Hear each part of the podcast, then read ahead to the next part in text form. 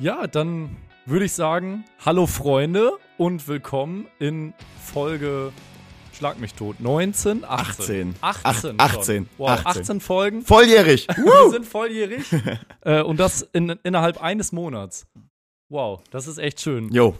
So konnte man die Zeit gut nutzen. Und heute hatten, äh, heute haben wir, ich spreche schon ganz komisch, weil ich bin so ein bisschen äh, Fan von unserem heutigen Gast. Und aufgeregt. Ähm, beziehungsweise von seinem Podcast. Wir haben es schon mehrfach angekündigt. Und zwar ist heute da Alexander Schröder vom Redfield Podcast, Schrägstrich Redfield Records. Hi, Alex, grüß dich. Ich grüße euch, moin. Moin. So, ähm, Schön, dass du da bist, Alex. ich äh, denke mal, du hast bis gerade gearbeitet oder arbeitet man noch in der, in der aktuellen Zeit? In der Musikbranche arbeitet man ja eigentlich nie. Also, oh, ich hätte fest damit gerechnet, dass du jetzt immer Ja, sagst. auch. Nee, also äh, ja klar, also natürlich habe ich eben äh, gearbeitet. Das ist natürlich eine besondere Herausforderung, ähm, jetzt gar nicht was die Arbeit angeht, sondern einfach was die Familiensituation angeht. Äh, von dem her ist es so, dass ich so ein bisschen pendel zwischen Homeoffice beziehungsweise ähm, dann halt wirklich im Büro zu sein. Äh, genau, habe aber eben noch ein bisschen was getan. Im Grunde genommen ist es so, dass ich äh, aktuell einfach dann arbeite, wenn ich Zeit habe. Das hört sich gut an. Ähm, Mhm. Wir stellen dich mal erstmal vor, glaube ich, für die Leute, die dich nicht kennen. Ähm, du bist Inhaber des äh, Labels Redfield Records, gegründet, glaube ich, 2001 ähm, bei Genau. Düsseldorf oder in Düsseldorf. Korrigiere mich, wenn ich falsch liege. Genau? Ähm, und aktuell machst du das aus Melle, Osnabrück, äh, da der Raum. Ähm, und ihr hattet unter anderem Bands wie Any Given Day, Eskimo Callboy, jetzt Marathon Mann war, glaube ich, äh, eins der letzten Releases. Ähm, aber du kannst auch noch gerne selber erzählen. Ähm, wir wollen jetzt nicht deine ganze Biografie durchgehen, weil den Podcast hattest du, glaube ich, schon mit Fuse gemacht. Ähm, da kann man auch gerne reinhören, im Fusecast. Ja, eigentlich war das andersrum, ne? Es war eigentlich andersrum. Also ich habe den, ähm Ach so, das meint ihr, genau. Also im Ox äh, hatte ich ja letztens den Joachim Hiller, da ging's, der Mhm. hat kurz nochmal so ähm, erzählt, wie er involviert war in diese, in diese Geschichte, genau, aber das ist schon wirklich lange her. Ähm, ich überlege gerade, Mhm. ähm, das war jetzt bestimmt ein paar Jahre her, ich hätte gesagt vier Jahre oder so. War genau, das da hat, zum ähm, 15-jährigen Bestehen? Genau, ich glaube. Und da haben wir ein bisschen über die Geschichte erzählt, das stimmt, ja. Seitdem hat sich aber auch wieder viel getan, denke ich. Da Ja. werden wir auf jeden Fall auch noch drauf zu sprechen kommen, würde ich sagen. Gerne. Ähm, ja, ich würde sagen, Einstiegsfrage ist, wie um alles in der Welt kommt man dazu, ein Label zu gründen? Also, das ist ja jetzt nicht so, dass man äh, 18 ist nach der Schule, äh, sagt, sagt man, ja, ich könnte jetzt Jura studieren, Medizin oder ein eigenes Label gründen. Sondern da schlittert man ja irgendwie rein, wie immer in der Musikszene. Erzähl doch mal, wie du dazu gekommen bist. Reinschlittern ist ja ein ganz gutes Thema, weil ich bin ja letztendlich reingeschlittert. Ich habe das Label gar nicht gegründet, das hat jemand Mhm. anders gegründet. Ähm, es gab früher die, ähm, also die Band That Very Time I Saw, damals so eine der führenden deutschen Emo-Core-Bands, auch sehr viel ähm, unterwegs gewesen. Und ähm, eigentlich so aus dieser Band heraus ist das Label entstanden. So mit äh, im Grunde genommen so den beiden Gitarristen Kai und einem anderen Alex. Wobei Kai das dann so federführend äh, gemacht hat, Kai Rostock. Äh, der hat eigentlich das Label gegründet aus der einfachen, ähm, aus der einfachen Tatsache, äh, Tatsache heraus, dass die erste EP einfach äh, veröffentlicht werden sollte. Und ähm, wie gesagt, 2001 da waren natürlich die Wege noch so ein bisschen anders und das große Fragezeichen, wie man das überhaupt macht. Und äh, daraus entstand dann halt Redfeed Records im Prinzip. Ähm, somit ist, ähm, ist es jetzt eigentlich mehr so als, als Bandlabel entstanden und den Background haben wir eigentlich auch immer beibehalten.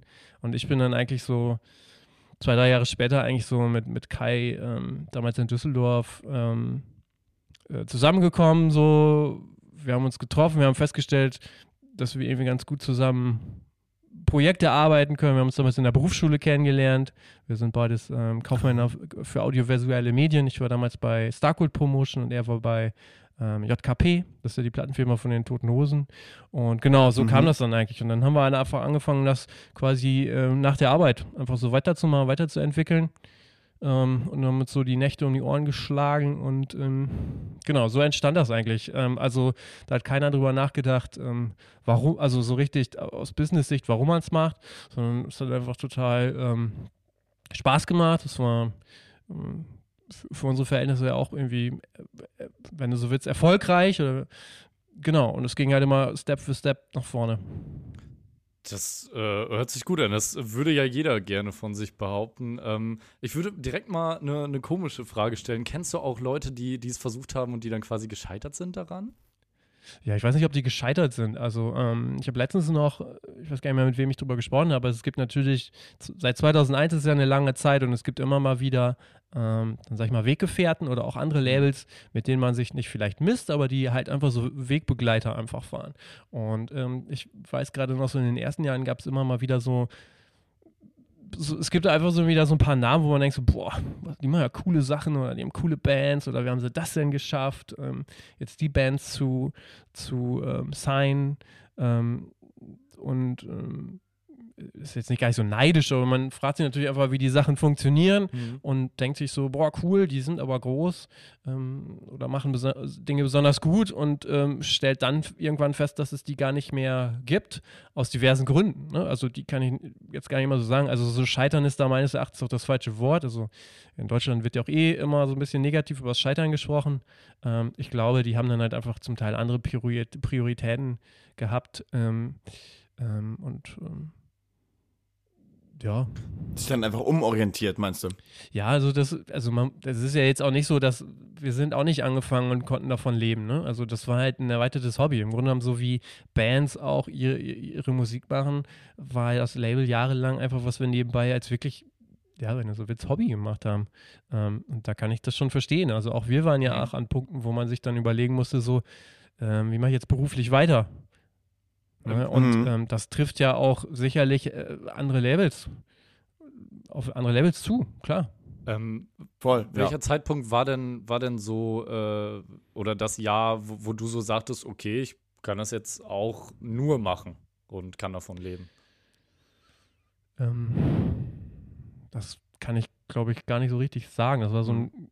fließender Prozess. Im Prinzip war es so, dass ich nach meiner äh, Zeit in Düsseldorf ähm, war mir eigentlich klar, dass ich, dass ich nicht da bleiben werde. Und deshalb bin ich wieder zurückgegangen nach Melle hier ähm, bei Osnabrück, also zwischen Osnabrück und Bielefeld. Und ähm, habe das dann halt quasi in Vollzeit gemacht, aber immer nebenbei sozusagen. Ne? Ähm, bis, Ach, krass. So, und ähm, ich, wann war das? Keine Ahnung. Ähm, ich hätte jetzt gesagt, so um 2010 rum, vielleicht auch ein bisschen später. Ähm, dass man wirklich sagen könnte, okay, das hat jetzt so das Potenzial, dass man jetzt nicht mehr noch andere Jobs machen muss. Ja, 2010, das heißt, ihr habt fast zehn Jahre quasi an diesem Label getüftelt und gemacht, bis sich das dann, bis es auf eigenen Beinen stand, um es mal ganz provokativ auszudrücken. Ich denke schon so. Also wie gesagt, das, die Jahreszahl kann ich, kann ich, jetzt nicht so gesichert, sagen wir irgendwie so um den Dreh. Ja, ja, genau. Aber das kann ja, man mit, krass. wie gesagt, das kann man ja auch viel mit Bands oder so vergleichen letztendlich. Ähm, Und wann hat. Ja, also die Parallele habe ich so noch nie gezogen. Ja, ähm, die sehe seh ich jetzt, jetzt aber ähm, umso stärker. Aber Dan, ich habe dich unterbrochen, sorry. Ich würde auch so sagen, das dritte Album bei einer Band ist eigentlich immer das erfolgreichste, ne? Oder? Ja, ja, klar. Ja, gibt es natürlich auch Gegenbeispiele, so Bullet for My Valentine, aber ähm, das sind dann die Ausnahmen, glaube ich. Eher, ne? Ja, aber ich, ich glaube halt einfach ja. daran, also egal in welcher Branche, also wie gesagt, das sind nicht nur Bands oder, oder, Labels, das ist bei ganz vielen Dingen so. Ich glaube, wenn man halt dranbleibt, wenn man interessiert ist, wenn man drüber nachdenkt, wie die Dinge funktionieren, dann, dann, dann kann das halt funktionieren. So. Also wer lange dranbleibt, der, das wird sich dann jemand auszahlen. Hm. Und äh, ihr seid das denke ich auch echt lange dran geblieben. Und äh, dann kommen wir jetzt mal zur nächsten Frage. Was hat sich denn grundlegend in der Musikindustrie für dich verändert? Oder was war das, was sich am stärksten verändert hat? Natürlich sind äh, jetzt äh, Plattenverkäufe zurückgegangen und so und dann gab es noch diese Zeit mit Napster oder so. Aber wenn du jetzt mal 2001 und eine Zeit ohne Streaming ja, 2001 mit 2020 äh, oder 2019, ne, 2020 jetzt auch ein dummes Beispiel, aber 2019 vergleichst, was sind da die krassesten Unterschiede? Also, also das ist ja völlig klar, da gab es halt diese ganze Digitalgeschichte noch nicht wirklich. Mhm. Das ist natürlich der krasseste äh, Unterschied, völlig logisch. Ähm, ähm, und natürlich, äh, letztendlich hat sich der ganze, also jetzt mal unabhängig von dieser Vertriebssituation, die ja eigentlich offensichtlich ist für, für jeden, hat sich der, also ich habe vor allen Dingen der Weg des Marketings und der Promotion ähm, ver deutlich mhm. verändert, während man früher dass es 2001 oder halt auch später wirklich darauf angewiesen war, dass es äh, Medien da draußen gibt, die über einen berichten und hoffentlich gut, ähm, sei es Print, Radio oder damals ja auch noch mit einem großen Stellenwert TV. Ähm, Stimmt, M MTV gab es damals auch genau. noch. Genau. Ne? Und ähm, ach, ist es ja jetzt eigentlich so, dass man das schon noch relativ gut selber in der Hand hat. Ne? Also man kann selber, ist gar nicht mehr auf diese Medien angewiesen, weil die letztendlich ja auch eine äh, immer noch, also sie haben leider auch eine immer geringere Bedeutung oder sind halt immer weniger dieser berühmte Tastemaker und man hat es eigentlich noch stärker selber in der Hand, was natürlich gleichzeitig auch bedeutet, man muss sich mehr Gedanken darüber machen und man äh, muss halt auch selber mehr tun. Ne? Also das ist natürlich auch so ein Fall. Als Band oder auch als Label musst du mehr tun. Ähm, hast es aber wirklich selber in der Hand, also das definitiv. Und ähm, natürlich ist im Großen und Ganzen die ganze Arbeit und die Arbeitsschritte ist alles deutlich kleinteiliger geworden. Und ähm, das ist natürlich eine große Herausforderung. Da. Was meinst du mit kleinteiliger? In, in, inwiefern kleinteiliger? Es wird halt alles immer kleinteiliger. Im Grunde genommen war es halt so, wenn du halt früher, mal pro, früher Promo gemacht hast, dann schickst du halt einfach zum Beispiel CDs raus an deinen Verteiler. Das war die eine Aufgabe. Und dann hast du halt geguckt, dass du quasi die Reviews oder wieder einsammelst sozusagen. Also, ähm, oder mit den Leuten sprichst, wie sie denn die Interviews machen wollen oder Features oder wie auch immer. Und jetzt ist es ja wirklich so, man bereitet für jede Sache, also es gab ja früher auch diese Single-Veröffentlichung gar nicht in dem, in dem Maße. So. Jetzt machst du irgendwie ein, zwei, drei, vier Singles vor einem Album und ähm, du hast fast den, mhm. den gleichen Aufwand wie bei einer Albumpromo am Ende mit ähm, Vorbereitung, Nachbereitung äh, und dann machst du den digitalen Ausland, sprichst mit den Leuten und, und, und. Also das ist so, diese Arbeitsschritte werden halt immer kleinteiliger und gleichzeitig ist es ja auch, dass man als Label natürlich auch nicht mehr ohne weiteres nur davon partizipieren kann, dass man, ähm, dass man Tonträger verkauft, zumindest nicht als Indie-Label. Ähm, das heißt, du musst halt immer irgendwie dich umschauen, wo ähm, du die Bands A noch unterstützen kannst und B, ähm, was du denen vielleicht auch abnehmen kannst. Ähm, meine nächste Frage wäre jetzt gewesen, ob man überhaupt dann noch ein Label braucht. Das ist ja, da stellen sich ja viele die Frage, glaube ich.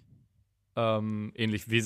Beziehungsweise, beziehungsweise auch, wer braucht überhaupt noch ein Label? Also, das ist ja nicht nur für Bands interessant, glaube ich. Also, eine, ein Label braucht ja eigentlich niemand. Ähm, 2019, 2020 oder 2001 nicht. Nee, ist ja so. Also 2001, also That Very Time I Saw brauchten auch kein Label und haben es mhm. auch selber gemacht. Also ein Label, die Frage ist ja nicht, braucht man ein Label einfach, um da so einen Namen irgendwie auf seinem, auf seinem Schallplatte, CD oder wo auch immer drauf zu haben. Die Frage ist ja eigentlich, die Frage sollte eigentlich eher sein, wo brauche ich Unterstützung oder was mein Ziel? Also was will ich wirklich erreichen? Mhm. So, ähm, und das ist für, das ist ja das, wo, wo wir auch drüber nachdenken. Jetzt ein, wenn man jetzt sagt, ähm, oder wenn man jetzt ein Label runterbrechen möchte als, ähm, naja, die haben halt diese Vertriebsstruktur, dann ist es natürlich, ich weiß ja, worauf die äh, Frage abzielt, so, dann brauchst du es natürlich noch weniger, weil heutzutage die Vertriebsstrukturen kannst du als Band ja, genauso wie du Aufnahmen immer besser äh, selber machen kannst, ähm, bist du ja nicht darauf angewiesen, dass jemand als Gatekeeper irgendwie ähm, quasi den Daumen auf eine Vertriebsstruktur hat. So, mhm. das kannst du ja heutzutage auch selber alles leisten. Aber es ist halt nach wie vor die Frage, wie brauchst du Unterstützung? Also in welchen Bereichen brauchst du Unterstützung? Sei es beratend, sei es einfach komplett in vielen Bereichen Arbeit abnehmend. Ähm, natürlich auch in, in, in, Vertriebsfragen, äh, wenn man mal ein bisschen, äh, bisschen mehr haben möchte, als einfach nur, dass es verfügbar ist. Ähm, sei es aber auch so, wir machen auch ganz viel, im Grunde genommen übernehmen wir zum Teil auch wirklich äh, ja, Managementaufgaben, würde ich behaupten, ohne dass wir Management sind. Ähm, also wir gehen schon immer tief rein bei den Bands. Also von dem her, das ist halt die, für mich ist die Frage halt einfach ähm, zu äh, undifferenziert dann auch gestellt. Ja. Was, was will denn so eine Band, wenn sie jetzt zu Redfield Records geht oder gehen möchte? Was, da kommen bestimmt tausend Anfragen auf dich zu, oder? Wie viele Anfragen kriegst du so im Jahr? Zählst du das? Das zähle ich nicht, aber es ist schon so, dass ich, ähm, dass ich ähm, pro Woche vielleicht ähm, fünf bis zehn kriege hm. äh, Anfragen. Und wie konkret also sind aus die? dem Jahr so ja. 300 bis 500 Anfragen. Nicht schlecht. Ja, also es ist schon viel, ähm, aber es ist schon auch so, dass ich mich mit jeder, also die kommen dann auch zu mir, äh, dass ich mich mit jeder beschäftige äh, und eigentlich auch jeder Anfrage antworte. Hm. Es sei denn wirklich, die sind halt, also das ist so eine Massen-E-Mail oder das ist halt wirklich so ähm, total äh, unpersönlich. Also, ähm, hey, hier, checkt mein neues Video, wollt ihr uns sein? So, das finde ich dann halt auch ein bisschen, da, da gebe ich mir dann auch keine Mühe. so, aber ansonsten kriegt Ja, eigentlich fair. jeder, wollt gerade jeder, jeder eine Antwort, auch wirklich Bands.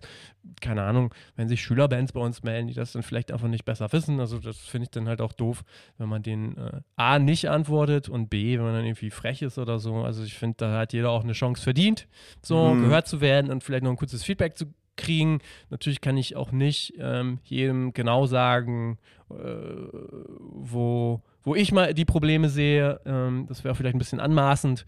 Ähm, genau. Aber ja, klar, also der, der das ist schon immens. Aber du wolltest ja wissen, was Bands wollen. Ähm, das fragen wir natürlich auch immer ab, was Bands wollen. Und manchmal ist es auch nicht immer so klar. Ähm, also, dass man eigentlich auch mit dem ich glaube, vielen Bands ist noch gar nicht so richtig bewusst, was überhaupt ihr Ziel ist. Ne? Also Mhm. die Standardantwort ist ja eigentlich, wenn ich mit Bands spreche, was sie wollen, ist, dass sie Shows spielen wollen und bekannt werden. Aber das ist für mich kein richtiges Ziel. Also das ist dann gar nicht messbar. Mhm. Und ähm, auch da die Frage provokant zurückgestellt, wofür braucht man ein Label dafür? Ja, also du hast ja immer gesagt, so, es gibt da differen du musst es eigentlich differenzierter betrachten, was genau wünscht man sich von äh, dem Label, bei dem man sich dann auch meldet. Und dann die Frage, können die auch genau das irgendwie bieten? Genau. Und wenn ja, wie, in welchem Umfang? Ähm, ich habe, also ich habe das Gefühl, so ein, so ein Label, ähm, Stichwort Gatekeeper, ähm, ist ja schon auch quasi immer so, so, so, so ein Schritt über eine Türschwelle in ein teilweise neues, viel größeres oder ganz andere Teile von Netzwerken rein. Und da würde ich schon so, lohnt sich das eigentlich für jede Band, wenn die nicht wirklich schon ähm, seit sieben Jahren, äh, weiß nicht, 50, 60 Shows pro Jahr spielen ähm, und sowieso mehr oder weniger in aller Munde sind oder waren. Oder wie siehst du das? Also ich glaube auch, dass, dass, dass bei solchen Bands, ich meine, es gibt ja genug Beispiele auch dafür, dass man solchen Bands auch weiterhelfen kann, die auf die nächste Stufe ähm, stellen kann. Also da geht es dann vielleicht nicht darum, dass die, ähm, dass die noch mehr Shows spielen, sondern geht es vielleicht einfach darum, dass die bessere Slots spielen, dass die ähm, bessere Gagen Hm. kriegen, dass sie einfach in der Wahrnehmung, äh, so dass sie einfach noch größer wahrgenommen werden, eine größere Reichweite Mhm. aufbauen können. Also und klar, das, also natürlich ist es so, dass wir, wir machen das seit 2001, natürlich haben wir ein gewisses Netzwerk. So, ähm, aber natürlich ist es aber genauso, dass es jetzt auch nicht so ist und ich glaube, das geht auch vielen anderen so. Wir können das auch nicht einfach so alles so anknipsen, wie sich manche das vorstellen. Mhm. Also nur, nur weil wir Okay. hier sind und ähm, dieses Netzwerk haben und natürlich eigentlich auch alle äh, so gängigen Booker, die es so in, in dem St Style hier gibt, ähm, kennen. Mal mehr, mal, mal nicht so gut. Es ist jetzt auch nicht so, dass, dass wir halt uns hinstellen würden und sagen, wenn ihr zu uns kommt, dann habt ihr morgen eine Booking-Agentur. Also so ist es ja auch nicht. Ja. Ne? Also wer sowas behauptet, pff, der lehnt sich schon weit aus dem Fenster. Ähm, aber wir können halt zumindest einer Band dann sagen, wir wissen, worauf es ankommt, so, äh, um den und den Bookern zu überzeugen oder ähm, Was ja auch viel wert ist so. Also, Genau, ja. also man, also hast die Frage, die bei mir irgendwie ein bisschen dahinter steckte, die ich aber nicht artikulieren konnte, war eigentlich so, also kann ein Label oder könnt ihr als Label äh, ja schon eigentlich einer Band auf jeden Fall was bieten. Ähm, und wenn man ein bisschen weiß, was man will, kann man die Frage, wozu man eigentlich ein Label braucht oder eine Band jetzt ein Label braucht, eigentlich auch sehr gut und sehr äh, spezifisch beantworten. Also, wenn, wenn wir einer Band halt nicht wirklich was geben könnten, in welcher Form auch immer, so, das, sage ich den Bands auch. Also, dann weiß ich auch nicht, warum man Mhm. miteinander zusambeiden soll, weil es bringt ja jetzt auch Mhm. nichts. Also, ähm, es bringt ja also auch nichts, dass man nach einem Jahr Zusammenarbeit sich zusammensetzt und be beide Seiten sich eigentlich fragen, so, ja, was ist denn jetzt so passiert? Und dann sagt die eine Seite, ja, ich Mhm. weiß auch nicht. Also, ich, ich konnte euch nichts geben, ich weiß nicht, was ich für euch tun kann. Ähm, ihr macht das entweder total gut oder total schlecht oder keine Ahnung. Äh, Und die Band sagt das auch so. Also, was, was sollen wir da tun? So. Und ähm, mir geht es ja auch immer darum, wenn ich mit oder wenn wir mit Bands zusammenarbeiten, wir brauchen ja irgendwie schon eine Vision. Also es ist schon halt auch so, äh, wenn wir mit Bands zusammenarbeiten, wir brauchen irgendwie, wir sind begeistert von, von diesen Bands. Ähm, wir haben eine Vision und können uns quasi vorstellen, wo die Reise hingehen kann. So, und das ist eigentlich immer das Entscheidende. Und dann äh, muss man die Ziele zusammen definieren, die wirklich messbar sein müssen und dann geht's los. Ähm, Ähm, eine Frage zu diesen, diesen, diesen ähm, wo die Reise geht. Wie weit denkst du da an die Zukunft? Sind das so Einjahrespläne, Halbjahrespläne, zwei, drei Jahrespläne? Und, und, und ähm, ich weiß, dass der, der Mirko von Uncle M, der spricht noch von Leuchttürmen. Also wie weit in der Zukunft müssen diese Leuchttürme so stehen, ähm, dass du meinst, okay, das ergibt Sinn, da überhaupt was rein zu investieren. Und ist es, weil es nicht nächsten Monat vorbei ist? Das ist unterschiedlich. Also im Grunde genommen hängt das natürlich auch davon, äh, bei, bei in unserem Fall ab, wie Verträge gestaltet werden, wobei wir eigentlich auch schon immer aus Mhm. genau solchen Gründen an langfristigen Zusammenarbeiten interessiert sind, weil es sonst eigentlich gar nicht funktioniert. Ähm, das kann ich immer nicht so genau jetzt beantworten. Also ich würde mal schon sagen, mindestens ein Jahr, aber natürlich ist es auch gut, wenn man so zwei, drei Jahre ähm, zumindest als Vision vor Augen hat. Also ich glaube, es macht schon Sinn, dass man sich sagt, so, wir planen das nächste Jahr sehr genau und die, dann so zwei, drei Jahre da gucken wir mal, da haben wir schon eine grobe Vorstellung davon, wo die Reise hingehen könnte, einfach mal so als Ziel. Ähm, das schreibt man sich auf, aber das muss man jetzt meines Erachtens nicht wirklich komplett dann durchplanen. Also das ist dann vielleicht ein bisschen zu viel des Guten, weil ähm, ja auch, es können ja viele Dinge unterwegs passieren. Voll, ja. Gelten realistische Wünsche für dich als Ziele? Ja, auch da muss man wieder abwägen. Also, was ist realistisch, was ist unrealistisch? Letztendlich schon, klar. Okay. Also wäre quasi ein Ziel auch so, okay, wir wollen in zwei Jahren ähm, das das Festival zum Beispiel spielen. Total. Ist das ein Ziel? Ja, klar. Also, Okay, das ist ja. doch super. Also, es bringt ja auch nichts. Also, ich glaube, ich weiß, worauf die Frage äh, hinauszieht. Dann natürlich. Ja, ich kann es nicht so genau äh, formulieren gerade. Also es ist halt schon so, ähm, im Grunde genommen, ich also natürlich ist es so, wenn man sich ein, quasi ein Ziel setzt, wo man der Meinung ist, boah, ey, ich glaube, das es ist irgendwie theoretisch wahrscheinlich machbar, aber es ist, es ist fast nicht drin. So. Also so, so ein Ziel, wo man sagt, so, das ist schon ein bisschen over the top so. Wenn man sich das als Ziel setzt, kennt man das ja auch, ähm, dass man dann sich noch mehr anstrengt unter Umständen. Also wenn man, Mhm. ne, klassisches Beispiel Mhm. so, ähm, äh, man, man, man, läuft 400 Meter oder 800 Meter oder was weiß ich und hat so einen super schnellen Läufer vor sich, dann läuft man ja auch immer schneller.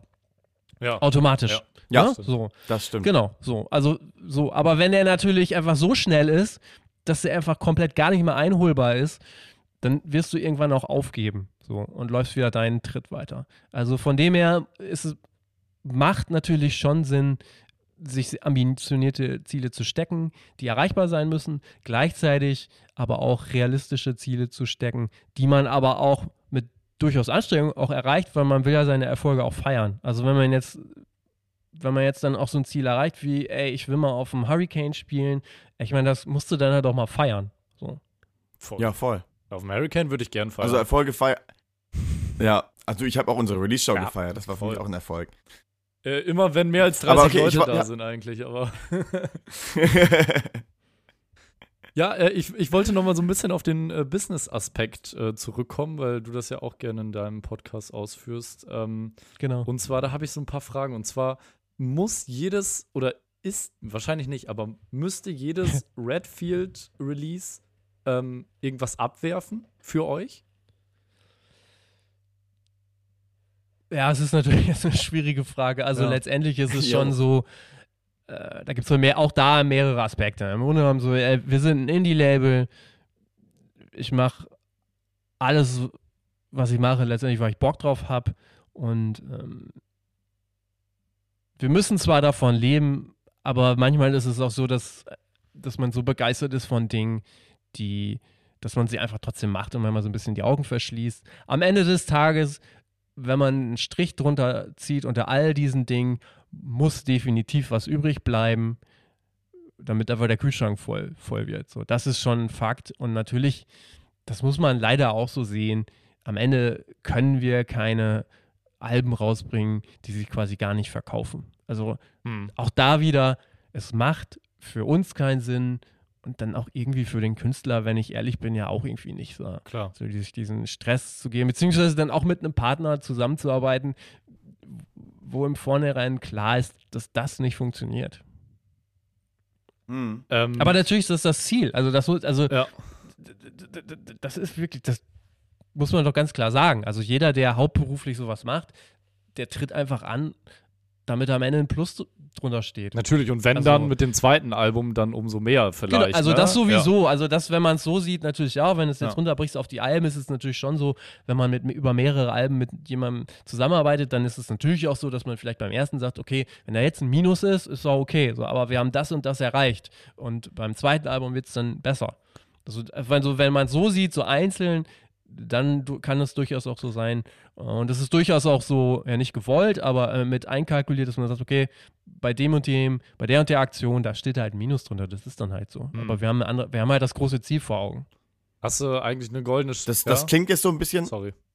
ähm, ganz kurz, einmal so ganz, ganz kurz nur Nachfrage. Das klingt so ein bisschen, als würdest du dich gerade so gegen so, so, äh, und in deiner, also in deiner Position bei Redfield jetzt, gegen so Leidenschaftsreleases aussprechen. Nee, eigentlich Oh, nicht. würde ich also, nicht sagen, würde ich nicht sagen. Ich, ich habe das eher so verstanden. Ähm, Okay. Ich habe ja die Frage gestellt, muss sich jedes Release äh, rechnen oder sollte sich?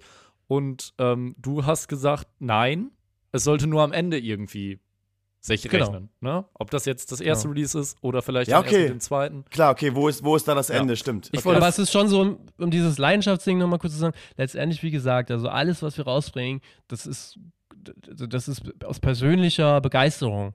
Ähm, mhm. Ja, das merkt uns. man auch bei euch, finde ich. So. Also, äh, Also das ist die Leidenschaft und gleichzeitig ist es aber auch so, und das muss man auch klipp und klar sagen, wir können halt nicht alle Bands rausbringen, die wir gut finden. Das geht gar nicht. Also, und von dem her natürlich entscheiden wir uns dann auch manchmal gegen Bands, ähm, wo wir eine Leidenschaft für haben, weil auch manchmal es Bands gibt, wo man denkt so, das ist total geil.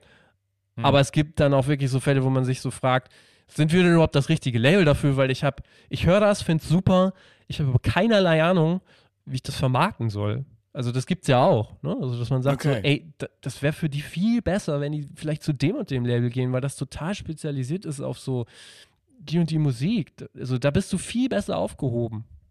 Wobei ihr ja auch äh, nicht nur jetzt äh, im Hardcore-Punk-Bereich Releases hattet, ne? Ihr hattet auch, glaube Genau. ich, ein Rap-Release letztes Jahr oder so.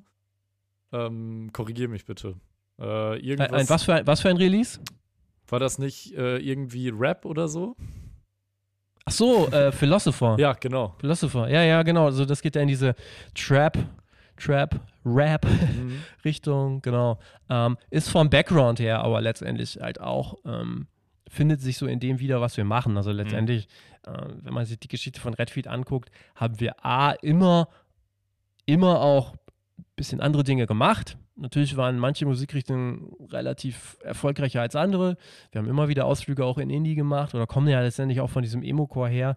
Äh, wir sind schon sehr divers da unterwegs und ähm, haben aber eher so diesen, finden uns eigentlich alle wieder in diesem Kosmos irgendwie alternati alternative Musik oder, oder so alternative Denkweise, wie auch immer man das so beschreiben will. Also man muss halt schon irgendwie so ein bisschen gleich ticken. Also wir haben ja durchaus auch jetzt, äh, wir haben auch ein ähm, Sub Sublabel, Kursaal heißt das, da sind wir zum Mhm. Beispiel auch relativ indie-lastig, sage ich mal in Mhm. Anführungsstrichen, unterwegs und arbeiten jetzt auch mit einer Indie-Folk-Band seit, seit äh, zwei, drei Jahren zusammen.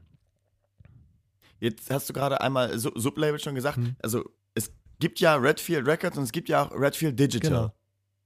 Ähm, wo ist der Unterschied? Also warum ist das eine nur digital? Was bedeutet das, dass es nur digital ist? Wo ist der, der große Unterschied? Im Grunde genommen entstand Redfield Digital eigentlich aus der, aus der ähm, Sichtweise heraus, ich weiß gar nicht, wann wir das gegründet haben, ist ja auch schon wieder Jahre, Jahre her, dass wir eigentlich gesagt haben, wir bekommen so viele coole Bewerbungen von Bands und es ist eigentlich total schade, dass aus genannten Gründen wir die gar nicht alle veröffentlichen können.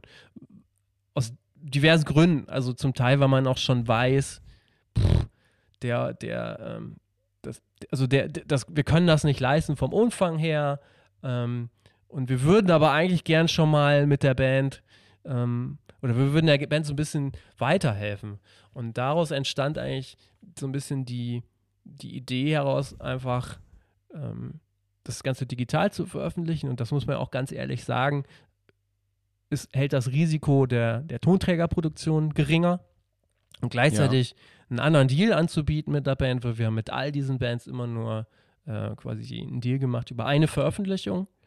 Ähm, und Okay. quasi so eine Plattform zu bieten für Bands, die ähm, vielleicht noch nicht so weit sind, bei Redfield Records zu veröffentlichen oder ähm, vielleicht nochmal so andere Pläne vielleicht auch einfach haben. Und das war so die Idee bei Redfield Digital. Wir haben das ja auch, wie ich finde, dann, oder das war eigentlich auch so ein Herzensprojekt. Wir haben es ja gestartet mit einer Compilation We Are Louder Than You, heißt sie. Da haben wir zwei Stück von gemacht, wo wir Bands ausgesucht haben, die sich so in diesem grob Metalcore, Punk Umfeld bewegen, aber aus Mhm. Ländern kamen, die im Grunde genommen nicht bekannt sind dafür, dass sie diese Art von Musik äh, machen oder haben. Also das waren wirklich keine Bands aus Deutschland, keine Bands aus UK, keine Bands aus USA. Stattdessen waren da wirklich Bands aus ähm, Indonesien, Malaysia. Äh, wir hatten sogar eine Band aus dem Iran, glaube ich. Ähm, also wirklich so Geil. Ach, krass. so, ja. to- also das war halt total spannend, da auch so in, oder Südafrika, ähm, Mexiko, also wirklich auch so dann in diese ganzen Szenen einzutauchen, zu gucken, dass es da auch wirklich total coole Bands gibt und ähm, das dann halt so ein bisschen zu featuren. Wir haben das Ganze halt für die Hardcore Help Foundation gemacht, also die Erlöse gehen eigentlich komplett an die Hardcore Help Foundation. Ähm, da haben wir zwei, zwei Compilations von gemacht und das war zum Beispiel total spannend, einfach mit diesen Bands zusammenzuarbeiten und hat mir zum Beispiel auch vorstellen. die Augen geöffnet, ähm, was es für eine krasse spanischsprachige Musikszene gibt in, in einigen Ländern. Voll. Voll. Also die komplett getrennt läuft von der englischsprachigen Hm. Musikszene. Ja, voll spannend. Ja. Ich habe nur einmal ähm, in, bei Album der Woche hat ein Kollege ein Interview mit einer saudi-arabischen Metalband Ja. gemacht und die haben einfach erzählt, wie sie mehr oder weniger die Metal-Szene eigentlich quasi gegründet haben mit der Mucke, die sie gemacht Ja. haben, weil er durch Zufall beim Zocken im Internet irgendeinen Ami kennengelernt hat, der eben, ich glaube, Pantera gezeigt hat. Das war die allererste Band, die er gehört hat. Und dann haben die da wirklich eine Metal-Szene gegründet. Ähm, auch mal zehn Jahre gab es kein Konzert, weil äh, die Polizei das zerschlagen hat und so ein paar Leute festgenommen und dann hatten alle Angst. Und super spannend. Und das ist halt nur ein Land von vielen. Ich glaube, das ist in jedem Land auch wieder unterschiedlich. Ey, was für eine geile Aktion von euch. Ja, also das war, Also- also, da haben wir über, auf den Weg haben wir zum Beispiel äh, Kids Insane aus Israel kennengelernt, eine Punkband, Hammerband. die äh, Hammerband. mittlerweile auch auf Redfield Records ist. So. Und da Alben Wusste ich gar nicht. Genau. Noch schöner. Also genau, also wir haben uns da kennengelernt und ähm, die Band ist und war ja auch schon immer hier aktiv. Also das finde ich halt auch immer bemerkenswert, gerade wenn, wenn einem Bands Ja. erzählen, dass sie selber eigentlich nicht in der Lage sind, Shows zu buchen. Die haben, glaube ich, mittlerweile vier oder fünf Europatouren selber auf die Beine gestellt. Gefühlt waren die zwischen 2015 und letztem Jahr echt häufig ja, genau. hier. Ja. Ne? Und ähm, das ist dann total geil. Also A zu sehen, was möglich ist und auch äh, immer wieder in solche Kulturen oder anderen Länder quasi einzutauchen und gleichzeitig ist es ja auch total cool, dass man ähm, letztendlich ja auch irgendwie Freunde auf der ganzen Welt gewinnt. Das muss man ja auch so sehen. Ja, voll. Wie Voll. gut ist dein Ich Englisch? finde auch die, die Bilder von deren Shows in, genau, die singen auf Englisch. Ja. Ähm, ich finde aber die Bilder von deren Shows in, in Israel äh, super beeindruckend, weil das irgendwie, es ist optisch so anders, Mhm. aber irgendwie doch das Gleiche. Und das finde ich, das ist, auch wenn Stick, die Bilder von Stick to ganz in Kenia, optisch Ja, ganz anders, aber irgendwie doch das Gleiche und ich finde es super toll. Kids Insane, so Ich finde das einfach in, super, in super Israel gibt es ja auch so eine ganz kleine Szene. Kids Insane sind ja auch immer so die Typen, ich glaube auch mit ihren Kumpels, die dann diese ganzen Shows in Israel organisieren. So Comeback-Kids und so. Mhm. Und deshalb sind die natürlich auch relativ gut vernetzt, was auch total spannend ist zu sehen. Geil. Ja, den Eindruck hatte ich auch, ja. Genau. Ähm, ja, lass uns nochmal äh, zurück zum Business. äh, Richtig so. Kultur erstmal beiseite geschoben. nee, äh, wa- was war denn, äh, was war denn der größte Erfolg, also der erfolgreichste Release bei Redfield? Kannst du das so sagen? In Verkaufszahlen oder so? Äh, Verkaufszahlen müsste ich es nachgucken, aber natürlich gibt es zumindest so zwei, drei, wo man sagen kann, also das war äh, eigentlich in allen Bereichen oder in allen Belangen so der erfolgreichste Release. Mhm. Also letztendlich fängt das ja an mit Eskimo Callboy, mit dem ähm, We- We Are the Mass, mit dem wir dann ja quasi als ersten Ch Chart-Einstieg ever in Deutsch, also in Deutschland zumindest, auf Platz 8 gechartet sind. Das war ja immer so ein Ui. Mega-Ding. Ähm, also das war mit Sicherheit also einer der erfolgreichsten Releases, das muss man ganz klar so sehen. Ähm, und dann natürlich die Any Given Day Releases sicherlich auch, die ja auch, also bei Any Given Day war es ja auch so, dass wir quasi mit dem Debütalbum auch sehr hoch gechartet sind. Ich weiß gar nicht mehr, Top 30 war das ja, so aus dem Stand. 26, auch glaube ich. Ne? Respekt. Ja, irgendwie so, genau. und ähm, das konnten wir da beim, beim, beim folgenden Album ja auch nochmal toppen. Das waren schon so wirklich sehr fordernde Releases, aber das waren auch wirklich mit so, denke ich, ja, wenn du es so willst, die wirtschaftlich erfolgreichsten, klar. Da gab es dann hinterher auch einen Sekt vielleicht. Ne? Ja, das war eine ganz interessante Geschichte bei Eskimo Cowboy. Ähm, da war ich allein im Büro, als ich die, die Info gekriegt habe, so wo die charten und dann wusste ich halt auch nicht so richtig, was ich tun soll. Habe mich natürlich tierisch gefreut und ähm, bin dann erstmal auf dem Weg nach Hause. Also in Melle sind die Wege ja kurz und da gibt es jetzt auch nicht so viele Möglichkeiten. Bin ich dann halt in Edeka rein und habe mir so ein bisschen verstohlen den teuersten Champagner einfach gekauft, weil ich gedacht habe, so komm ey, was, was also, Yes. ich muss da jetzt irgendwie was Was machen. kostet die Welt? Ja, also es, es, also, es gab da auch nur zwei zur Auswahl, ne? Und dann habe ich gesagt so, ach komm irgendwie, dann, dann halt den, so, keine Ahnung, bin dann mit da nach Hause. Dazu muss man sagen, meine Frau, also, ähm, also wir haben, haben ein Kind äh, ein paar Monate vorher bekommen und quasi meine Frau hat dann mit dem Stillen aufgehört. Das war quasi das erste Mal für sie, dass sie wieder Alkohol eigentlich trinken konnte. So. Und dann haben wir uns da ein Ding gesetzt mit der Flasche Champagner und hatten beide aber so nach einem Glas eigentlich so, war eigentlich alles schon wieder gut. Und dann haben wir dann aber festgestellt, dass wir natürlich jetzt nicht einfach den Champagner in den Kühlschrank äh, stellen können, den teuren, mit irgendwie einem Löffel drin oder so. Naja, dann haben wir den dann einfach ausgetrunken und dann war nachher irgendwie ähm, ja, waren wir alle ganz gut bedient. uiuiui. also äh, viel feiern war das jetzt nicht. Ähm, Aber irgendwie passt die Art und Weise auch dazu, einen Eskimo Cowboy Release zu feiern. ja, also Am besten noch im, es im Regenkostüm oder so zu Hause gesessen. selbstverständlich. Ja. Ja, Sehr Ja, cool. genau, genau, genau. Ja. Also es war schon äh, relativ unspektakulär, denke ich. Weißt ja. du noch ungefähr, wie viel äh, ihr da so verkauft habt?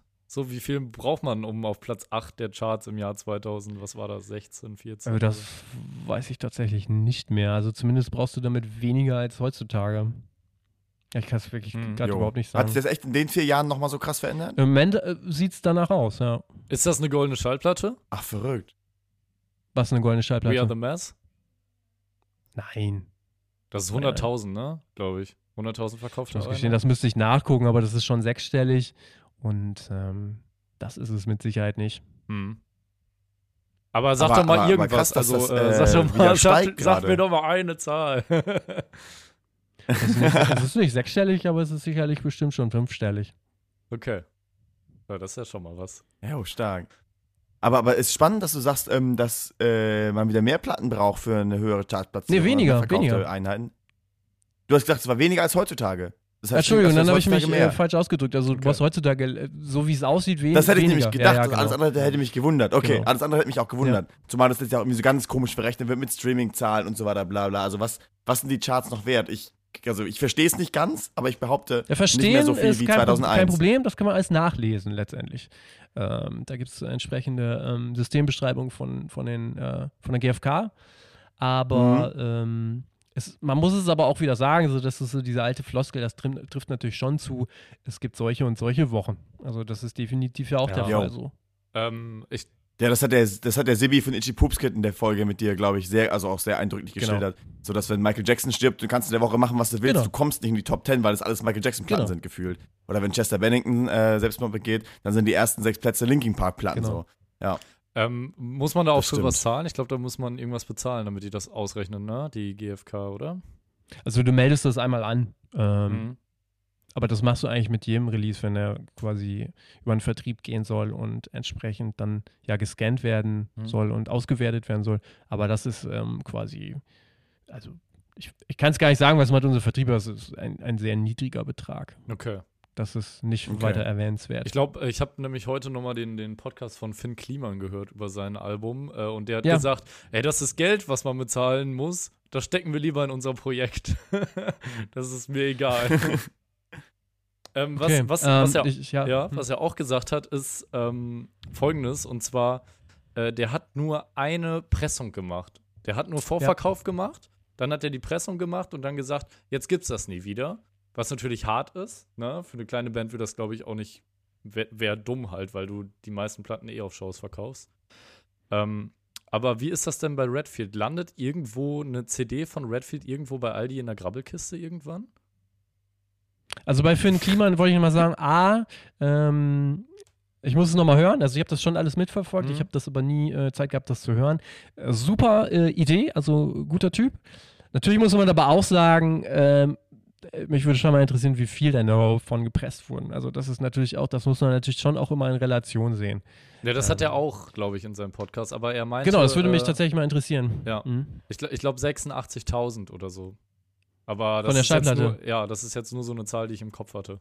Okay, ja, gut, aber es ist halt auch eine Menge, ne? Ja, der, 86.000, ja, wollte gerade sagen. das ja. war einer der erfolgreichsten Platten die letzten Jahre. ne? Genau, Also es ja. ist schon krass gewesen. Ähm, also äh, auf deine Frage, ob jetzt was in der Grabbelkiste landet, letztendlich ist es ja so, ähm, wir können das nicht wirklich beeinflussen, Mhm. ob das jetzt ähm, bei einem Plattenhändler, bei Mediamarkt oder so ist. Ähm, der, also äh, letztendlich die Vertriebsstrukturen geben es eigentlich nicht her, dass es bei Aldi dann am, am Ende landet. Was wir halt wirklich eigentlich nicht mitmachen, ist das, was wir halt bei ganz vielen anderen sehen, dass man das Album recht hochpreisig veröffentlicht und es ein halbes Jahr später dann für 6,66 Euro überall steht. Das finde ich einfach, also ich, wir haben ja eine, eigentlich eine Wertschätzung für das Produkt. Mhm. So. Und meine Wertschätzung gegenüber dem, dem, also mit Produkt meine ich, wir geben uns total viel Mühe mit dem Äußeren, also mit der Verpackung. Also wenn du das bei uns siehst, ist alles immer hochwertig gestaltet in, in, in Verbindung mit dem Wunsch auch des Künstlers und dass man dann hergeht und guckt, wie kann man es noch besonders veredeln und und und. Also da stecken zum Teil auch wirklich mehr Gedanken vielleicht hinter, als man das vielleicht annimmt. Und dann würde mir persönlich das Herz bluten, wenn ich das jetzt einfach ein halbes Jahr später für so einen so Kurs irgendwie im, im Laden stehen, stehen sehe. Und wir haben eigentlich schon immer die Prämisse eigentlich vertreten, dass wir das eben nicht mitmachen. Natürlich gehst du irgendwann schon mal mit dem Preis runter, wenn eine Band jetzt irgendwie sich auflöst oder, oder halt sich seit vor zwei Jahren aufgelöst hat und du auf einmal feststellst, dass du da doch noch einen größeren Bestand hast. So. Aber letztendlich sind wir, was so diese Preise angeht, immer darauf bedacht, die Preise letztendlich stabil zu halten und da jetzt nicht so dieses, ähm, dieses Ausverkauft Ding. harte Reduzieren, ja. ja, genau. Also, und bei vielen kann man es dann ja auch sehen. Also letztendlich haben die dann einfach zu viel Stock wahrscheinlich. Ähm, macht eigentlich äh, die Band das Label groß oder die Lab äh, das Label die Band? Das ist unterschiedlich. Also letztendlich glaube ich, das einfach trägt sich das gegenseitig. Also man ist dann Mhm. in so einer gegenseitigen Partnerschaft. Okay. Äh, ja, das ist eine gute, Ja, An- kurz und- kurze, kurz- gute kurz und Antwort. Ja, ich glaube, mehr kann man darüber auch nicht sagen. Ähm, wie kommt man, jetzt haben wir ja den Experten hier eigentlich und wir äh, diskutieren immer drüber, auch mit, mit anderen Gästen schon. Wie kommt man eigentlich in, eine, in so eine Spotify-Playlist?